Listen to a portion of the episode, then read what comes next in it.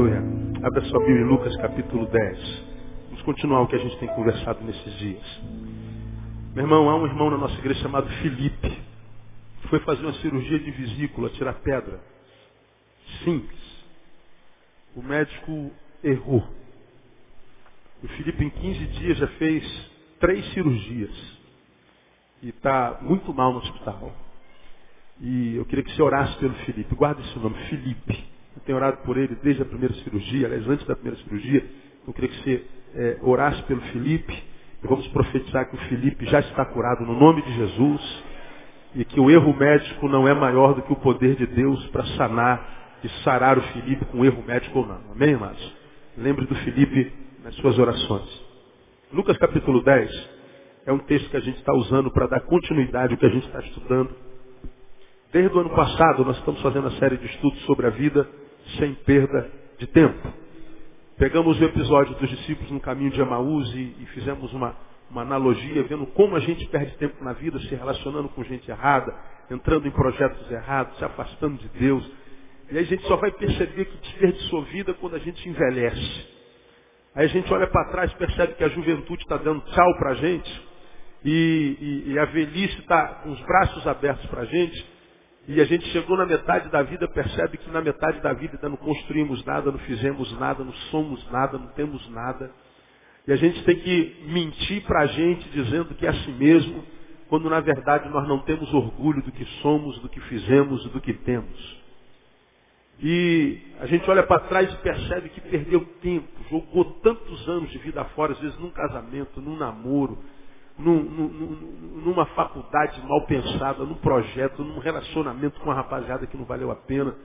E a gente, às vezes, o que tem hoje é o choro. Choro.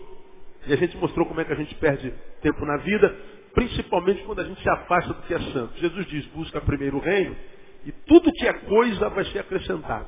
Mas a gente deixa o reino para correr atrás das coisas, aí as coisas correm da gente, a gente está fora do reino sem coisa. Aí quando percebe que envelheceu sem coisa, a gente tenta voltar para o reino, muitas vezes a gente não consegue, porque nos afastarmos de Deus é muito mais fácil do que nos afastarmos do mundo. É mais fácil sair dos braços ternos de Deus do que dos braços hediondos do diabo. E aí a gente tenta voltar para Deus e não consegue. Mas a gente tem que fazer força para isso. A gente está falando sobre isso há, há, há, nove meses. Desde o ano passado a gente está pregando sobre isso. Aí, em fevereiro, uma vez que nós pregamos a vida sem perda de tempo, é uma série de sermões com quase 20 sermões, nós começamos a, a, a, a vida restaurada, como não mais perder tempo na vida, e nós estamos é, falando sobre o mesmo texto, capítulo 24 de Lucas, que não é o que nós vamos ler agora, e nós mostramos que nós começamos a, a recuperar tempo perdido, ou não mais perder tempo na vida, quando a gente volta para o lugar santo. A gente começa a perder quando a gente deixa o que é santo. Mostrei dezenas de sinais que nos acometem quando a gente se afasta do que é santo, quando a gente vai se coisificando, desespiritualizando, a gente vai se carnificando, a gente vive como se as nossas necessidades fossem só biológicas e físicas ou emocionais, a gente só quer suprir a necessidade do corpo e não percebe que o corpo não satisfaz nunca. E aí a gente chega no final da vida ou na metade da vida e a gente se vê infeliz. Nem coragem para dizer isso a gente tem, a gente não pode nem compartilhar isso. E a gente vai vivendo uma vida que parece mais um castigo de Deus do que um presente de Deus. E a vida é sempre um presente. Mas para alguns é um castigo. Se afastou do que é santo, perdeu tempo na vida. E aí entra na, nas campanhas de oração, nas religiosidades inócuas da vida, pedindo para Deus abençoar a sua vida. E hora, hora, hora não acontece nada. O cara vai para macumba, não acontece nada. Vai para as novenas da igreja católica, não acontece nada. Vai para a igreja evangélica, para as campanhas de jejuns e montes, não acontece nada. Vai para as religiões esotéricas, não acontece nada. Ele diz que sobra para mim é suicídio. E aí a vida que não vale a pena ser vivida. Mas por que, que a espiritualidade não entra? Por que, que Deus não abençoa a vida? Porque a vida que Ele deu para você, você desperdiçou. Você jogou fora. Não fez nada de útil nela. Deus pergunta assim, quantos anos você tem? Tenho 30. O que você fez em 30 anos da tua vida? Que vale a pena e do que você tem orgulho? É, Senhor, eu não só fiz besteira, só zoei. Só vivi na notada, como eu falei nos outros sermões, eu saí por aí comendo todo mundo. e era só sacanagem na minha vida, e agora a vida está me comendo, né? Está me, me arrebentando, está me fazendo de, de, de destroço. Aí você fica escandalizado né, com a minha palavra, mas é pura verdade. Está feliz? Você é feliz? Não precisa responder para mim, porque não me interessa, nem interessa esse irmão que está do seu lado. Mas responda para si. É feliz? Pois é, se não é, talvez não tenha vivido uma vida que valeu a pena ser vivida. Jogou vida fora. Por que, que Deus te abençoaria com nova vida, com mais vida? Se você vai receber a nova vida e vai gastar da mesma forma. Né? Conceito de insanidade da, da psicanálise que também foi usada por Einstein. Dizendo que insanidade é fazer o que sempre fez, da forma como sempre foi feita, esperando colher resultado diferente. Você faz o que sempre fez, da forma como sempre fez, e espera colher resultado diferente. Não, quem faz a mesma coisa, da mesma forma, colhe a mesma coisa, o mesmo resultado. Então se Deus, se tu quer que Deus te dê vida, mas você pretende viver da mesma forma, é, pode tirar o cavalinho da chuva, que Deus é um excelente economista do universo, ele não joga vida fora. Então tem que ser diferente. Como é que a gente vive diferente e recupera o tempo perdido, pastor? Se não recuperar o tempo perdido, a gente começa a não mais perder tempo, nós nos tornamos melhores administradores de nós mesmos. Atendi hoje o gerente de uma grande empresa dessa nação. E foi falando dos seus feitos, das suas conquistas. Chega a dar inveja de tanta coisa que tem. Né? Mas está ali, infeliz. Síndrome de pânico, arrebentado, não dorme muito tempo.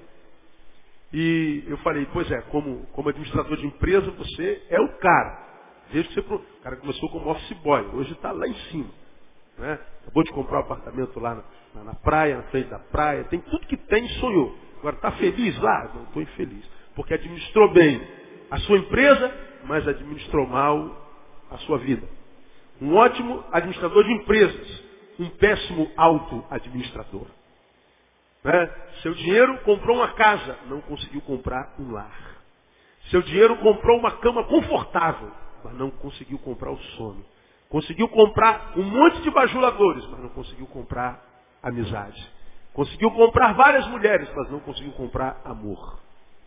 E as coisas que dão sabor à vida, dinheiro não compra. Mas também ladrão não rouba, lembra? E a gente muitas vezes não percebe isso. Então como é que eu recupero o tempo perdido? Voltando para o que é santo. Já falamos sobre isso duas quartas-feiras. O que mais? Ah, desenvolvendo uma vida devocional, resgate do interesse pelo alimento devocional. Ou seja, é, tendo uma relação que Deus, com Deus, com o que é santo, que vai além do culto templo clero. Que vai além desse momento de ajuntamento, além do culto, que vai além do templo, que vai além do serviço clerical, que é o serviço que o sacerdote te, te, te dá. Não, nós temos que resgatar o interesse pela vida devocional. Lembrando que Deus não nos abençoa na proporção do que nós somos aqui na coletividade. Deus nos abençoa na proporção daquilo que nós somos no quarto. E tu, quando orares, entra no teu quarto em secreto, que teu pai em secreto que te abençoará. Então Deus me abençoa não em função do que eu sou aqui, mas em função do que eu sou lá dentro do quarto. Nós não teremos de Deus nada além daquilo que a gente busca dele no quarto. Então eu falei sobre vida devocional. Só que eu comecei a falar sobre vida devocional de uma forma diferente como geralmente nós evangélicos falamos. Que é aquele tempozinho cronometrado, aquele tempozinho é, cronológico, a gente gasta ler uma besteirinha da palavra de Deus, dá uma oradinha e a gente finge que aconteceu alguma coisa lá e a gente leu, orou e não aprendeu nada. E aí nós pegamos Lucas capítulo 10 para tomar uma, uma lição do que é a vida devocional à luz da palavra e nós aprendemos que em Lucas 10, 38 a 42, encontro de Jesus com Marta e Maria, nós aprendemos muita coisa. Nós aprendemos na quarta-feira passada. Primeiro, Marta queria agradar a Jesus, Maria desejava aprender de Jesus. Então nós mostramos, eu queria desafiar você, minha ovelha, a pegar o CD da quarta-feira passada. Não deixe de ouvir este sermão para mim, um dos mais importantes que eu já preguei aqui em 18 anos. Mostrando quais são os frutos da verdadeira espiritualidade. Espiritualidade tem a ver com saber, e não com fazer, e nem com sentir a priori. Quem está vivendo uma vida espiritual saudável, claro que faz, claro que sente, mas não a priori, isso a posteriori. A vida espiritual tem a ver com saber, nós mostramos isso claramente na palavra, em uma hora de palavra. Hoje, é, nós aprendemos, Marta queria agradar a Jesus fazendo, Maria desejava aprender de Jesus. Mas existe uma outra lição aí. Vamos ler 38. Ora, quando iam de caminho, entrou Jesus numa aldeia e certa mulher por nome Marta o recebeu em sua casa. Tinha esta uma irmã chamada Maria, a qual, sentando-se aos pés do Senhor, ouvia a sua palavra. Marta, porém, andava, perdão, preocupado com muito serviço. E aproximando-se disse, Senhor, não se te dá que minha irmã me tenha deixado a servir sozinha? Diz-lhe, pois, que me ajude. Respondeu-lhe o Senhor, Marta, Marta, estás ansiosa e perturbada com muitas coisas. Entretanto, poucas são as necessárias, ou mesmo uma só. E Maria escolheu a boa parte, a qual não lhe será tirada.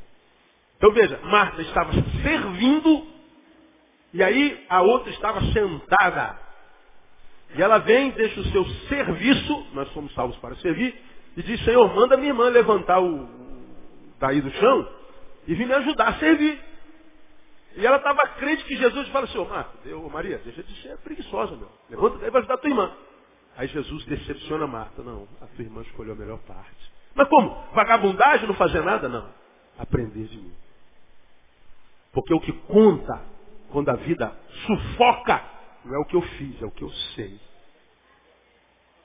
Quando eu estiver na bifurcação da vida, sem saber que caminho tomar, o que fazer, na dualidade, na dialética existencial, não adianta eu estar fazendo muita coisa. Eu preciso saber. Eu preciso ter discernimento. Discernimento só aos pés de Jesus. Não é fazendo para Jesus, é estando com Jesus. E a gente só aprende dele estando com ele lá no quarto. Não é só na igreja não. Agora, segundo, eu quero compartilhar com vocês nesses 20 minutos. Marta queria fazer coisas para Jesus. Maria queria aproveitar a presença de Jesus. Parece que o primeiro tópico. Marta queria agradar a Jesus, servindo. Maria queria aprender de Jesus. Marta queria fazer coisas para Jesus. Maria queria aproveitar a presença de Jesus. Eu começo falando a mesma coisa que foi na quarta-feira passada. O que, porventura, eu e você possamos fazer para Deus que Deus já não tenha?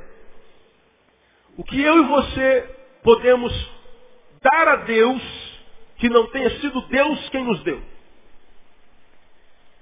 Que tipo de serviço eu posso prestar ao Senhor que seja carência para Ele? Nada. Nada. Deus não precisa de nada da gente. Foi por isso, exatamente por isso, que ele ensinou aos seus discípulos, se os discípulos não aprenderam até hoje, gente, quando vocês falarem em adoração, quando vocês falarem em serviço, lembrem que o serviço e a adoração que eu quero de vocês não é aquela que é elevada só no nível vertical, a mim. É o pau é, em pé da cruz. É, o, é, é a vertente vertical da cruz. Então a adoração que eu quero não é só aquela que vocês oferecem a mim. Porque eu sou a entidade da sua fé, mas eu sou uma entidade que não tem carência de nada. Nada do que vocês me dão, eu não tenho. Ou eu preciso. Não há nada que vocês possam fazer para mim que já eu não tenho abundância, que vocês me deem que não tenha sido eu que tenha dado a vocês. Aí ele vem e diz, quando vocês fizerem a qualquer um desses meus pequeninos, então entendeis, a mim vocês estão fazendo. Quando João faz para Maria, não está fazendo para Maria, está fazendo para Deus. Quando a Maria faz para o Kleber, não está fazendo para o Kleber, está fazendo para Deus. É o lado horizontal da cruz. A adoração me liga ao céu, mas a adoração me liga ao irmão. De modo que quando a minha adoração é só uma ligação ao céu, mas a minha adoração não é transformada em serviço comunitário, em solidariedade humana, essa minha adoração é obsoleta. Você vai se transformar num religioso, mas nunca vai ter vida em Deus. Vai mudar de religião, mas do seu interior nunca vai fluir de água viva. Porque a tua cruz não é uma cruz, é uma estaca em pé. Só isso. E para onde a tua estaca aponta, aponta para uma entidade que não tem carência de nada. Enquanto ao teu lado tem gente que tem carência de quase tudo. Tudo. Falamos sobre isso na quarta-feira passada. Então, não é o serviço. Não adianta fazer coisas para Jesus só. Maria queria aproveitar a presença de Jesus. Aqui eu faço uma outra pergunta a você. Responda para si. Você sente a presença de Jesus sempre? Todo dia? Você sente a presença de Jesus? Toda vez que você clama, você sente que ele ouviu? Toda vez que você faz a tua devocional, vem para a igreja, sei lá, você sente o, o, ventinho do Espírito soprando, você sente a presença dele? Duvido que sim. Tem dia, irmão, que eu acordo parece que Deus nem existe. Tem dia que eu faço minhas orações e se não fosse pela fé, eu falei assim, essa oração minha, gente, não passou nem do teto, não, nem chegou ao teto. Já sentiu isso na sua vida? Claro que não. Isso acontece comigo. A gente, a gente sai de casa, ora, quando ora. A gente diz, Jesus guarda teu servo. E a gente só sente a opressão do diabo. Você está andando na rua, você sente a presença do leão baforando no teu cangote como leão, querendo te tragar, e os asseclas dele vão passando na tua vida, te perturbando. Você fala assim, quanto mais eu oro, mais demônio me aparece. E a gente tem dias que a gente sente mais a presença do diabo do que a presença de Deus. E tem vezes que isso passa ó, semanas, meses, anos para alguns, a vida inteira para outros. Agora, não sentir a presença de Deus é muito frustrante. Para sobreviver a isso, só com muita fé. Por isso que alguns crentes não conseguem permanecer na igreja. Porque eles estão na igreja e não conseguem sentir nada. Não sentir nada, ou seja, se as suas emoções não testificarem que Deus está ali, então Deus não está ali. Por que, que Deus não está ali? Porque minhas emoções não acusaram a presença de Deus. Meu coração não percebeu a presença de Deus, não acusou a presença de Deus. Agora, o que, que a Bíblia fala sobre o coração? Enganoso sobre todas as coisas é o quê? O coração. E perverso. Aí, o, o crente, metido a mais crente que Jesus, e ele acha que ele é mais crente que Jesus espiritual porque ele está sempre sentindo alguma coisa, está sempre arrepiando, ele está sempre tremendo, ele está sempre caindo, ele está sempre dando de lado. E ele fala, é, é o poder de Deus. Eu estou sentindo a presença de Deus. Pois é, nós não sentimos a presença de Deus sempre. Jesus estava na cruz e disse, Deus, por que me desamparaste? Não estou sentindo a tua presença aqui, Deus. Sinto a presença do diabo me machucando. Agora, alguns de nós mente para si, para não ter contato com a, a, fé pequena, imaginando que sente a presença de Deus todo. E alguns sinceros não sentem a presença de Deus e entram em crise. Pô, pastor, eu não consigo sentir a presença. Será que eu sou um crente carnal? Às vezes não é. Não são as nossas emoções o aferidor da presença de Deus na nossa vida. De modo que o que eu quero dizer para você nessa noite é o seguinte. Maria parecia saber disso. Eu não tenho Jesus dentro da minha casa todo dia. Eu não vou receber a visita de Jesus todo dia. Agora, já que Jesus entrou na minha casa, para tudo. Já que eu estou sentindo a presença de Jesus aqui, eu estou na presença de Jesus, para tudo. Investe nesse negócio. Foi o que ela fez. Agora, Jesus estava presente e Marta estava na cozinha preparando bolinho para Jesus. E crente que está abafando. Jesus vai comer o meu bolinho e vai dizer, Marta, você é dez. Agora veja, eu estou preparando alguma coisa para Jesus, para que Jesus diga alguma coisa a meu respeito. Portanto, eu não estou fazendo para Jesus, estou fazendo para mim. Quer saber? Paz. A maioria dos nossos serviços cristãos não são para Deus, são para nós. Por isso alguns de nós, quando fazem serviço, asco, para Deus, deixa de fazer porque ninguém deu uma palavrinha de incentivo. Poxa, eu estou fazendo aqui, pastor. Pô, ninguém nunca me deu uma palavra, nunca deu uma tapinha nas costas, nunca disse muito obrigado. Eu quero saber, pastor, eu não vou fazer mais não, porque eu estou tendo muita dificuldade, muita gente se levantando contra mim, eu estou largando. Por que está largando? Porque está fazendo para si. Só que ele diz, não é para Deus. Para Deus tudo. Pois é, tudo enquanto vem, benesse. Agora, quando vem prejuízo, para Deus nada. A gente Deus porque a gente não está preparado para sentir dor em nome de Jesus. Aí o que, que acontece? Grande parte dos crentes que não conseguem permanecer, não tem o que eu chamo da bênção da permanência e nem a bênção da longevidade, é gente que está nos palcos o tempo inteiro. Gente que está adorando a Deus, pregando em nome de Jesus, fazendo para o reino, conversa fiada. Está fazendo para si. Só que ninguém consegue fazer para si a vida inteira.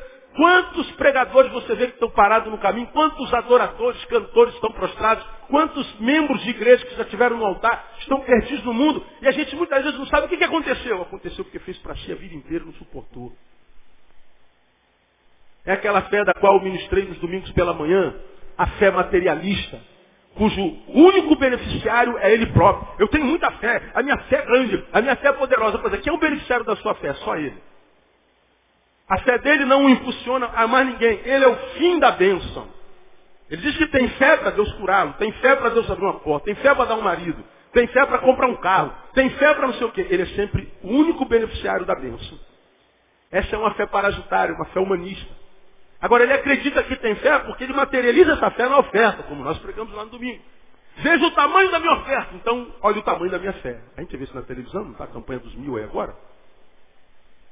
É o tamanho da sua fé. Aí você dá mil reais, dizendo assim, olha o tamanho da minha fé, Deus. Só que você está dando mil reais para receber dois. Só deu mil, porque o pastor disse que se você der, a tua empresa ia ser abençoada, tua casa ia ser abençoada, teu trabalho ia ser abençoado. Então você não está dando para Deus, está dando para si. Aí bota lá dois, três, quatro, cinco para dar testemunho. Mas não diz dos bilhões que deram mil reais não receberam nada em troca. O que Deus tem para você já está pago pelo sangue de Jesus. Quero que você, minha ovelha, nunca se esqueça disso. Quem não é minha ovelha pode mandar quando você quiser para lá. Pode ficar à vontade. Agora você que é membro dessa igreja sabe o que Deus tem para você já foi pago na cruz do Calvário. Oh, glória. Eu tenho que parar de pregar um pouquinho, estou pregando todo dia. Não há garganta que aguente. Mas eu tenho que acabar de pregar esse sermão aqui hoje, pelo amor de Deus, né? Então, Marta queria fazer coisas para Jesus, Maria queria aproveitar a presença de Jesus. Agora, como a gente não sente a presença de Jesus sempre, né? Ah, quando a gente sente a presença dele, nós deveríamos investir nisso. Porque a presença de Deus na vida das pessoas dependendo delas, tem prazo de validade. Que isso, pastor? Vamos a Isaías 55. Quero ler um texto que você sabe de qual é salteado. Isaías 5,5.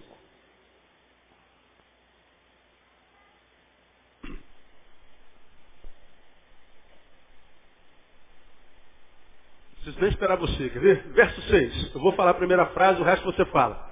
Buscai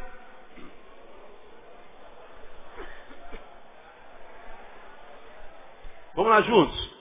Buscai ao Senhor enquanto se pode achar. Invocai-o enquanto está perto. Eu tenho que buscar ao Senhor enquanto eu posso achá-lo. Isso quer dizer que há um tempo na vida de cada um de nós que a gente não vai mais encontrar Deus.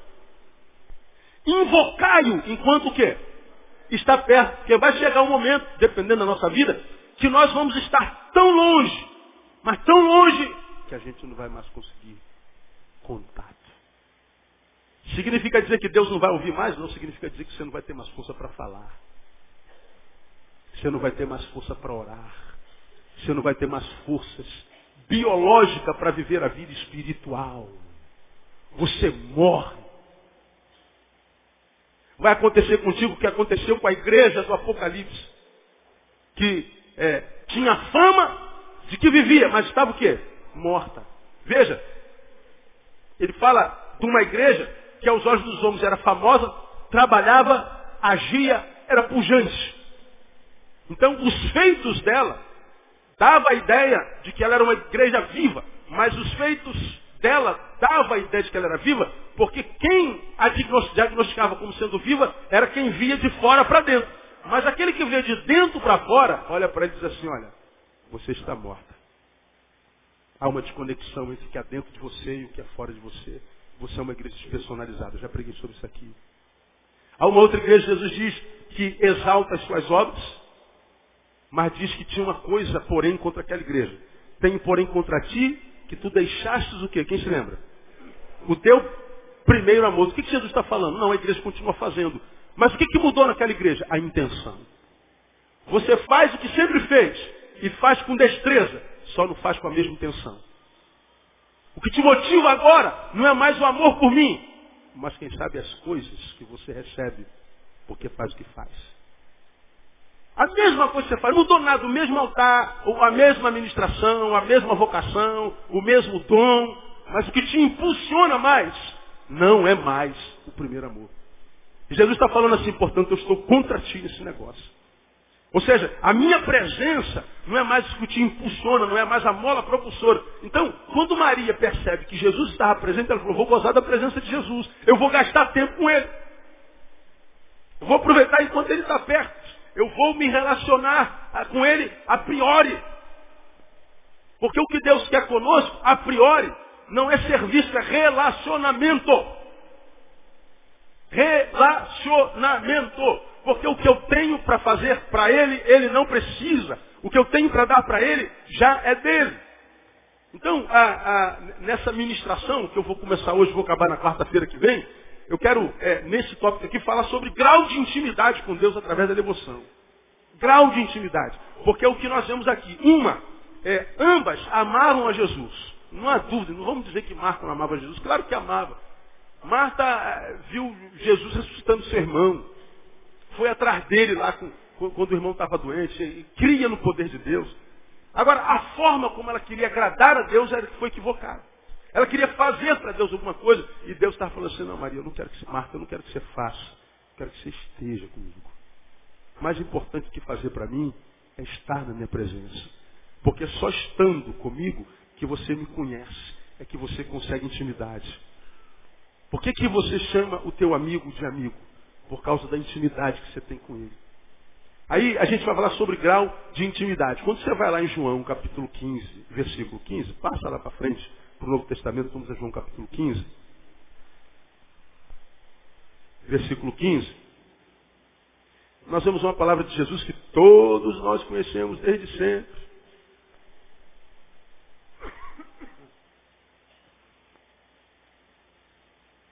Mas nem sempre a gente medita no que está aí, né? Aí nós vemos Jesus falando assim lá no versículo 15. Já não vos chamo servos. Por quê? Porque o servo não sabe o que faz o seu Senhor. Veja aí. Como é que ele define servo? Servo é o que não sabe. Lembra qual foi a definição de espiritualidade da semana passada? Espiritualidade tem a ver com saber. Citei dez versículos para vocês que tem a ver a espiritualidade. O espiritual é quem sabe, não é só quem sente. Começa pela, pela, pela, pela, pelo convite ao pecador cansado, né? O convite pecador. Vinde a mim todos vós que estáis o quê? Cansados e sobrecarregados. Né? E eu, mas termina aí a promessa não. Tomai sobre vós o meu jugo e aprendei de mim, que sou manso e humilde de coração. E aí então, o que, que acontece? Encontrareis descanso para a vossa alma. O que faz a nossa alma descansar não é vir a Jesus. Porque você conhece um monte de crentes que veio a Jesus e está vivendo uma vida desgraçada. Você conhece um monte de gente que veio a Jesus, virou crente, virou Bíblia, continua infeliz e miserável. Família continua miserenta. Eu vi a Jesus e não aconteceu nada, mas é porque não basta vir a Jesus. Vinde a mim todos vós que estáis cansados e oprimidos, sobrecarregados, e eu vos aliviarei. Mas tomai sobre vós o meu jugo e aprendei de mim. Não basta vir a mim, tem que aprender de mim. Aí você veio para Jesus. O que você sabe dele? O que você sabe de Bíblia? O que você aprendeu na sua igreja? Ah, pastor, a gente não tem tempo de estudar, a gente está sem tem atividade todo dia, culto 10, 12, 14, 16, 18, 20. A gente está na campanha da, da, da, da, vitória, segunda da vitória, terça da promessa, quarta da conquista, quinta da família, sexta dos empresários, sábado do, das causas impossíveis, domingo da celebração. E a gente está ocupado demais fazendo para Deus. Eu falei, pois é, você está tão ocupado com a obra de Deus que não tem tempo por Deus da obra. E você vai nas reuniões do poder e do fogo, quando acaba a reunião, o Espírito Santo talvez perguntaria para você, o que você aprendeu nessa reunião? Eu não aprendi nada, só senti. Pois é, seu coração é enganoso. Nosso Deus deseja de nós um culto racional. A verdadeira espiritualidade passa pelo saber, pelo aprender, pelo ser. E a gente é em função do que a gente aprende. Por que, que o engenheiro virou engenheiro? Porque ele aprendeu engenharia. Por que, que o médico virou médico? Porque ele aprendeu medicina Que um pastor aprendeu a ser pastor? Porque fez teologia e viveu no aprendizado da igreja é, é, é. É claro que nem todos são assim. A gente se torna aquilo que aprende, nós somos resultado dos nossos aprendizados. Agora, a gente quer de Deus e sabe o que de Deus? Agora, por que, que não sabe de Deus se a gente está enfiado na igreja todo dia? Porque a gente está na igreja para fazer e não para aprender. A gente está na igreja para que o pastor faça por nós o que nós não conseguimos fazer. A gente acha que a espiritualidade é alguém orando por nós, alguém intercedendo por nós, botando a mão na nossa vida, alguém fazendo por nós. Não. Jesus diz que a verdadeira espiritualidade é alguém nos ensinando a que façamos por nós mesmos. Porque nos momentos mais adversos da vida, é, é nós conosco mesmo, irmão. As dores que fazem a gente gemer, a gente às vezes não compartilha nem com o marido nem com a esposa. Tem coisas em nós que geram tanta dor que a gente não pode compartilhar com ninguém. Somos nós e Deus. Agora, se somos nós e Deus, estamos numa excelente companhia. Sim ou não? Sim. Agora, por que, que essa companhia não muda a história? Porque a gente não sabe nada a respeito dele. Aí vem Jesus e diz assim, não vos chamo servos porque o servo não sabe. Mas ele diz, mas chamei-vos amigos. Por quê? Porque tudo quanto ouvi de meu Pai vos dei a conhecer. Então repita comigo, o servo não sabe. O amigo sabe. Amigo é aquele com quem nós não temos segredo.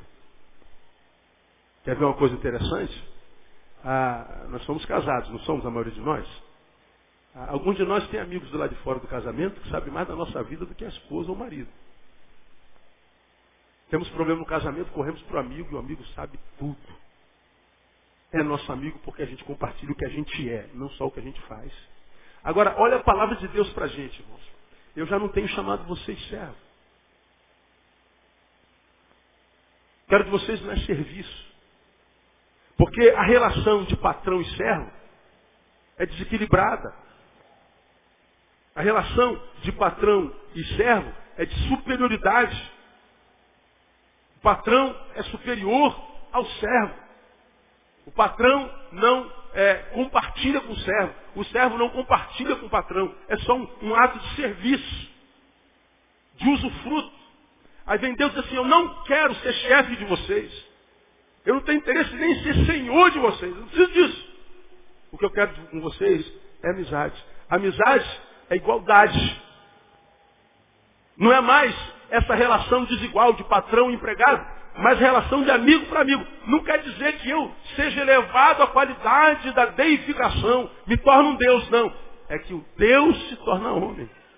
A Bíblia diz que ele esvaziou-se a si mesmo e tornou homem semelhante a nós. Agora, para que, que você acha que Deus esvaziou para ficar do tamanho do Neil? Para que o Neil servisse. Para que o Neil ficasse fazendo tudo por ele que ele pode fazer sozinho, que ele já não precisasse, não. O que Deus quer com o Neil? É relacionamento, irmão.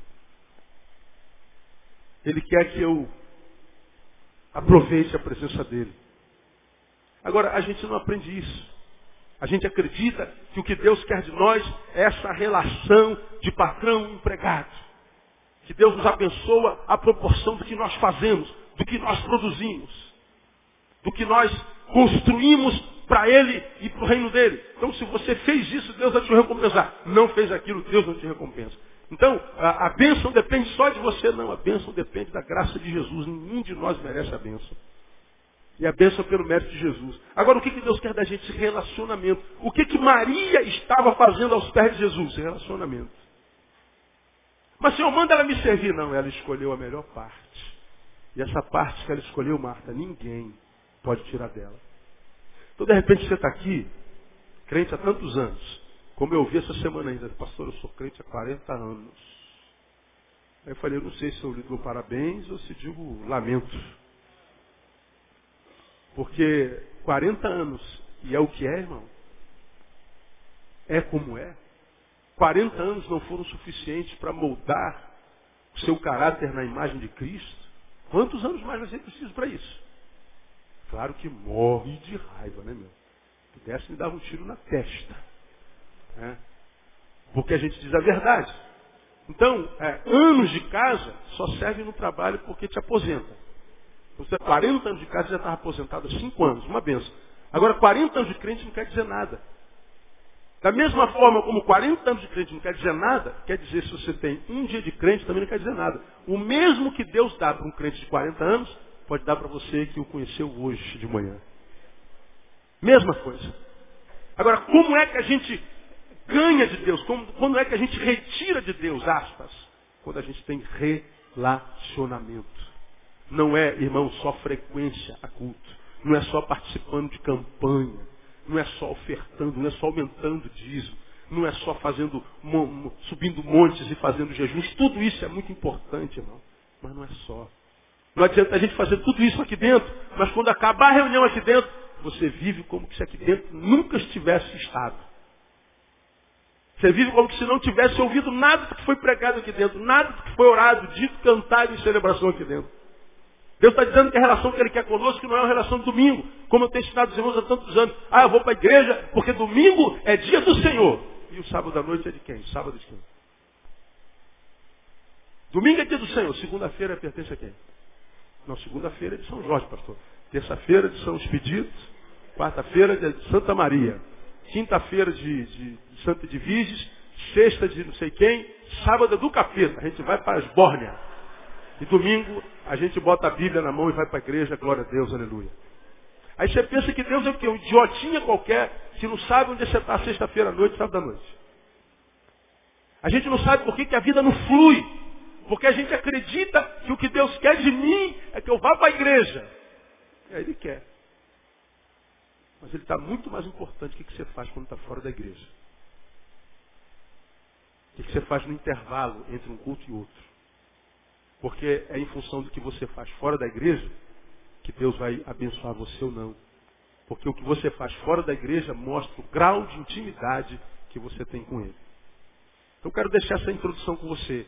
O que Deus quer de você não é o que você tem para dar para Ele. É o que você pode ser para Ele. Há um livro que ah, Leonardo Boff escreveu, chamado o Senhor é meu pastor. E ele fala sobre a solidão de Deus. Augusto Cury também escreveu algo parecido com isso. Ele ousa dizer, não estou dizendo que eu endosso embaixo, embaixo, que Deus na sua eternidade foi um Deus muito só. Um Deus endocentralizado, ou seja, viveu para si. E ele, no auge da sua solidão, claro, claro que essa é uma palavra é, não literal, mas uma palavra, digamos, literária. Ele quer mostrar porque Deus nos criou uma razão na visão dele. Na sua é, eterna solidão, ele me criou a mim, criou você, para que nós ajudássemos a matar a solidão de Deus. Claro que isso é uma linguagem literária. Mas o que ele quer dizer é o seguinte, se Deus era um Deus só e criou a gente, não criou a gente para que a gente produzisse uma coisa que ele tivesse necessidade. Ah, eu, eu construí você, padeiro, porque eu tenho vontade de comer pão doce, eu não sei fazer. Faz um pão doce para mim. Aí eu criei você, engenheiro civil, porque eu estou sem casa e quero que você faça uma casa para mim. Aí eu criei você, médico, para que você me ajudasse a curar a minha gastrite. Estou sozinho, estou com gastrite enquanto Jeová, então eu queria que você curasse. Não, não é Deus. Deus não quer o que você tem, Deus quer o que você é. Quando ele morreu, ele não morreu pelo médico, ele morreu pelo João, que por acaso é médico. Quando ele morreu, não morreu por você, que é empreiteiro, ele morreu por você, que por acaso é empreiteiro. Então, Deus morreu por mim, por você. Deus quer relacionamento. Deus nos chamou de amigo. E o amigo quer o que? Intimidade. E essa intimidade só se mantém no relacionamento. Porque se a gente não se relaciona, a gente vai se afastando gradativamente. Quantos de nós temos amigos que são mais chegados que irmão e ele é transferido lá para o Acre? A gente fica sem ver há tantos anos. Eu fui pegar minha carteira de motorista lá em Jacarepaguá ontem Aí eu parei no quiosque e perguntei, a senhora tem leite gelado aí? Aí ela falou, tem, então me dá um copo de leite. Aí, quando a gente pede um copo de leite, todo mundo estranha, ninguém bebe leite, paga para beber leite, né? Aí me dá um copo de leite. Ela, quanto é? Eu nem sei quanto é que eu cobro, senhor, você não vende copo de leite puro. Ah, cobre o que a senhora quiser, ou se não quiser cobrar, eu recebo também em nome de Jesus. Tal. Aí ela falou, não, me dá um real aí. Aí tinha um cara sentado no quiosque, Falou assim, Barreto, você não muda, né, Barreto? Eu falei, Barreto? Ninguém me chama de Barreto, a não ser quem serviu comigo, quem esteve no exército comigo. Aí eu olho para aquele cara e você, você, Barbosa, sempre se metendo na vida dos outros, né, rapaz? Barbosa serviu comigo em 1984, no 25º Batalhão de Infantaria Paraquedista. Não vejo Barbosa desde 1985. Ele me viu, me conheceu, eu ouvi a voz dele e lembrei dele na hora. Agora, nós éramos amigos, mas esses 20 anos não permitiram, porque nos separamos, que essa amizade fizesse bem a mim e bem a ele. O sentimento talvez ainda exista, mas e as benesses? E a troca? O que, que acontece quando a gente se afasta de Deus? Deixa de amar a Deus? Não continua amando, mas é a troca. E as benesses? As benesses é só na intimidade, é só na proximidade. Eu estive longe do Barbosa. Estou perto de Isaías, estou perto de Denilson, estou perto do, do, do Zé, estou perto dos meus brothers aqui. Então eles me têm abençoado muito mais. Por quê? Porque eu estou perto. Como é que Deus quer que nós nos relacionemos com Ele? Perto. Porque a bênção é para quem está presente. E quem se ausenta corre o risco de descobrir que a sua ausência não faz falta. Como eu tenho dito isso aqui. O único prejudicado somos nós. Então, quando a gente é, quer viver uma vida espiritual saudável, não pensemos que a nossa vida vai se qualificar porque eu vivo viajando, pegando avião para pregar. Não, não é porque eu viajo e prego lá fora que eu sou abençoado. Não, é porque quando eu saio do púlpito e estou no intervalo entre um púlpito e outro, uma viagem e outra, uma mensagem e outra, eu faço coisas das quais Deus se agrada. Porque aqui, irmão, é muito fácil. É só dizer um glória a Deus bem alto, dar um soco no púlpito, dar uma corridinha para lá, uma corridinha para cá. É só fechar o olho e, tal. É só representar. Que a gente engana vocês fácil, fácil. Agora, os olhos de Deus estão em todo lugar. Os seus só estão aqui, diante dessa imagem que eu sou aqui, e os meus estão em ti, diante dessa imagem que você é aqui. Agora, os olhos de Deus continuam quando a reunião acaba. Os olhos de Deus continuam quando a gente está caminhando sozinho, quando a gente está no dia a dia, no viver cotidiano. E é o que nós somos lá que vai fazer com que Deus nos abençoe, não. Porque quem tem intimidade com Deus vive para agradar a Deus o tempo inteiro. Porque a gente não quer frustrar o amigo. Amigos a gente não quer decepcionar, amigos a gente quer agradar. Então, amigo, não empresta dinheiro para amigo o tempo inteiro, não empresta o carro o tempo inteiro, não empresta a esposa, não empresta a casa. Amigo não está trocando coisa a vida inteira, não. Amigos muitas vezes só tem para a gente estar juntos. Brother, está fazendo o quê? Pô, vamos, vamos tomar uma coca juntos? Pô, mas estou cansado. Ah, vamos lá, cara, precisando de ti. E eles sentam e estão juntos, só estão. Fizeram o que? Nada, estiveram. E o que, que Deus quer da gente? Que a gente esteja. Então, não, não, não tem como, irmão, coletivizar a nossa relação com Deus. Essa coletivização aqui é importante para a comunhão uns aos outros. Mas a relação com Deus é individualizada. Deus vai nos abençoar não só em função do que a gente é aqui dentro, mas em função daquilo que a gente é quando sai daqui. Vou terminar aqui. Na próxima quarta-feira eu vou ler Apocalipse capítulo 3 com vocês, que fala sobre uma das igrejas de Jesus a respeito da, da qual Jesus diz assim, ó, eis que estou à porta aí, bate. Essa palavra foi para uma igreja. Portanto, naquela igreja ele estava do lado de fora. Eu estou à porta e bate. Se alguém abrir, o que ele faz? Eu entro. Mas ele entra e fica parado? Não. Ele diz, eu entro, sento, ceio e faço nele o quê? Morada. Isso é comunhão. Isso é intimidade. Porque a gente não abre porta para estranho. Estranhos não moram dentro da nossa casa. Isso é amizade. Eu vou mostrar para você, nesse texto dessa igreja, que existem três formas de se relacionar com Deus. São graus de intimidade. De repente, se você achar que a tua, teu grau de intimidade não é aquele que deveria estar, Deus está falando para você, filho, você pode ser muito melhor do que o que você é. E eu vou dizer uma coisa para você, termino minha palavra. Há muitos anos atrás,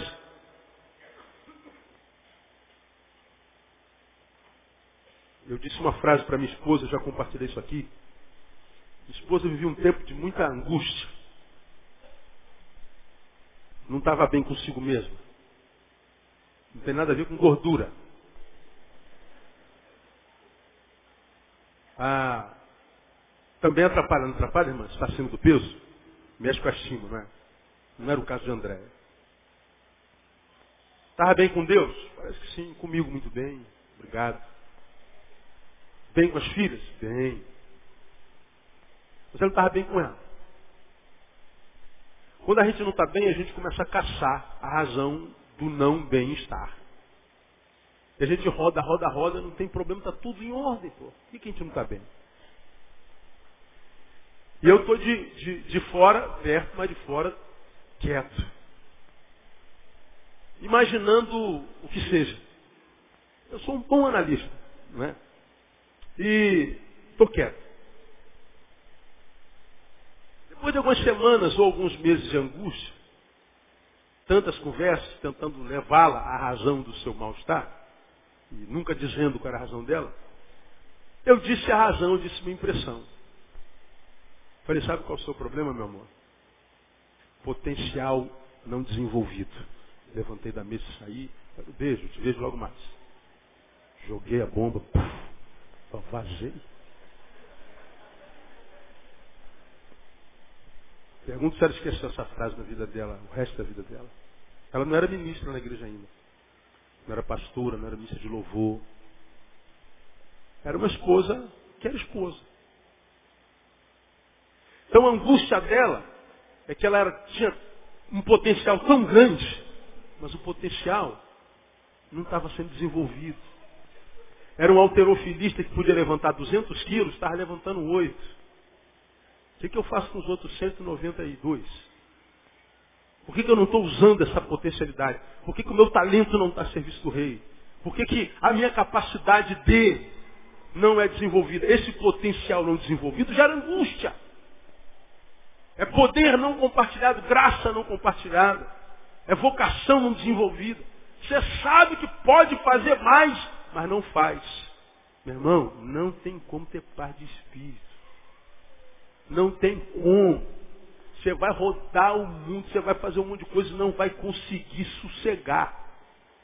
Você de repente está aqui ouvindo essa palavra, nosso tempo já foi 15 minutos, e você de repente é um desses. Eu tô, eu tô com, pô, pastor, eu tenho, eu tenho essa angústia aí, eu, eu não sei, falta alguma coisa, é vazio, eu tenho tudo, meu salário está bom, meu casamento, meus filhos, está tudo certo. Ou então eu imaginei que eu era infeliz porque eu morava naquele bairro, agora mudei para esse bairro, continuo infeliz. Eu imaginei que era o meu carro, troquei de carro. Eu imaginei que era o namorado, troquei de namorado. Eu imaginei que era a igreja, troquei de igreja, continua a mesma coisa. Pois é, vai continuar trocando.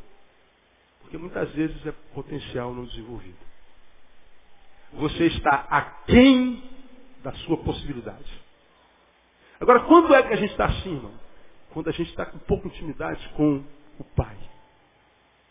Quando o pai ele não tem acesso a algumas áreas instantes da nossa vida. Quando a gente não tem intimidade para que ele possa revelar tudo que está fora do lugar. Quando a gente busca essa intimidade no quarto, na amizade com ele, ele vai nos levando a todo saber. Tudo o que recebi de meu pai vos dei a revelar. Não haverá áreas da nossa vida sem respostas. E aí a gente vai se transformando naquilo que a gente é no coração de Deus. Porque quando Deus nos criou, Ele nos criou com um plano. Ele nos criou com um projeto.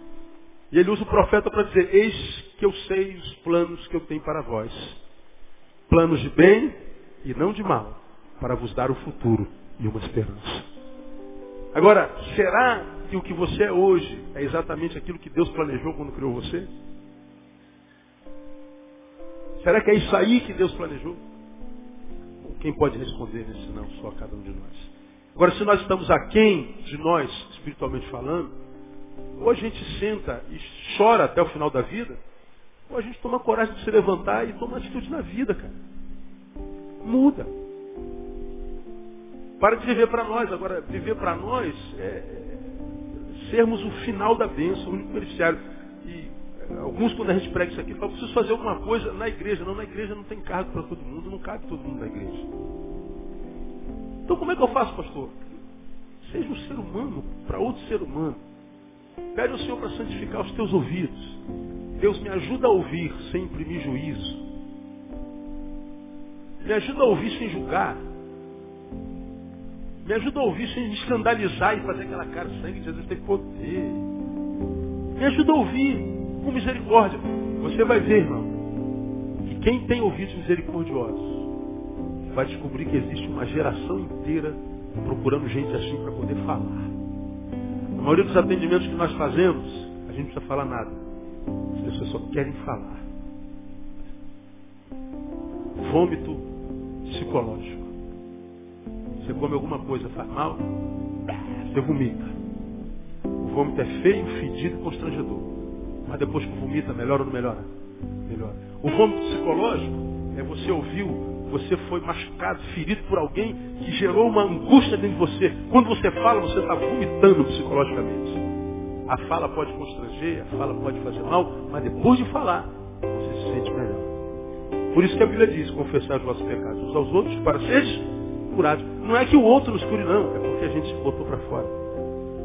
Mas não, a gente vai retendo, retendo, retendo. Primeiro porque não sabe falar, segundo porque não confia em ninguém, a igreja é insuportável. E a gente vai virando um depósito de entulhos emocionais não resolvidos. E a vida foge da gente. E a gente não sabe por que está nessa porcaria de existência. Porque vai sepultando sentimentos anos, décadas. Aí quando isso tudo vem à tona, vem com síndrome de pânico, transtorno obsessivo, com, com opressão maligna, bulimia, engorda com anorexia, emagrece, cabelo cai, pano branco, taquicardia, é, farto. Meu Deus, tu está do teu lado a vida inteira, colocando gente do teu lado para você falar e você não falou. Viveu aquém da sua possibilidade. Essa palavra está encontrando abrigo em muitos corações aqui nesse lugar. Então não feche o ouvido para essa palavra. Deus não precisa de você, mas Deus quer muito usar você. Ele quer te dar a graça de ser usado por Ele. Se o pastor Clebson não tocar aquele teclado, ele não deixa de ser teclado por isso.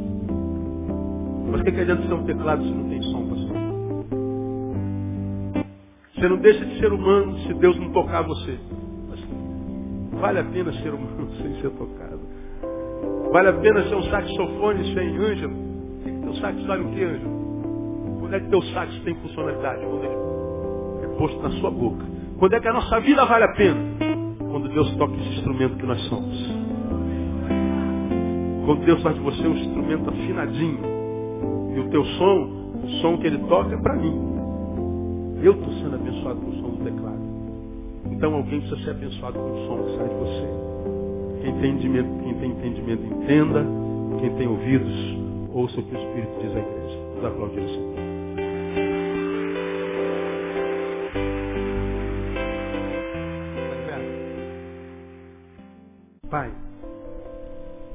Obrigado por tua amizade.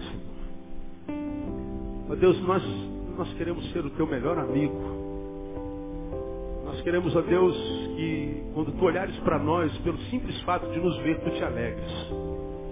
Nós gostaríamos muito de ser uma razão de alegria para o Senhor e não de tristeza. Porque nós temos aprendido aqui que não há nada que a gente faça que já tu já não tenha. Não há nada que nós venhamos a te dar que já não seja teu. Portanto, Deus, nós queremos dar-te a nossa vida, a nossa presença. Nós queremos aproveitar a tua presença. Nós queremos aproveitar o Senhor enquanto o Senhor está perto. Nós queremos invocá-lo enquanto tu estás perto. Buscar enquanto tu não estás longe.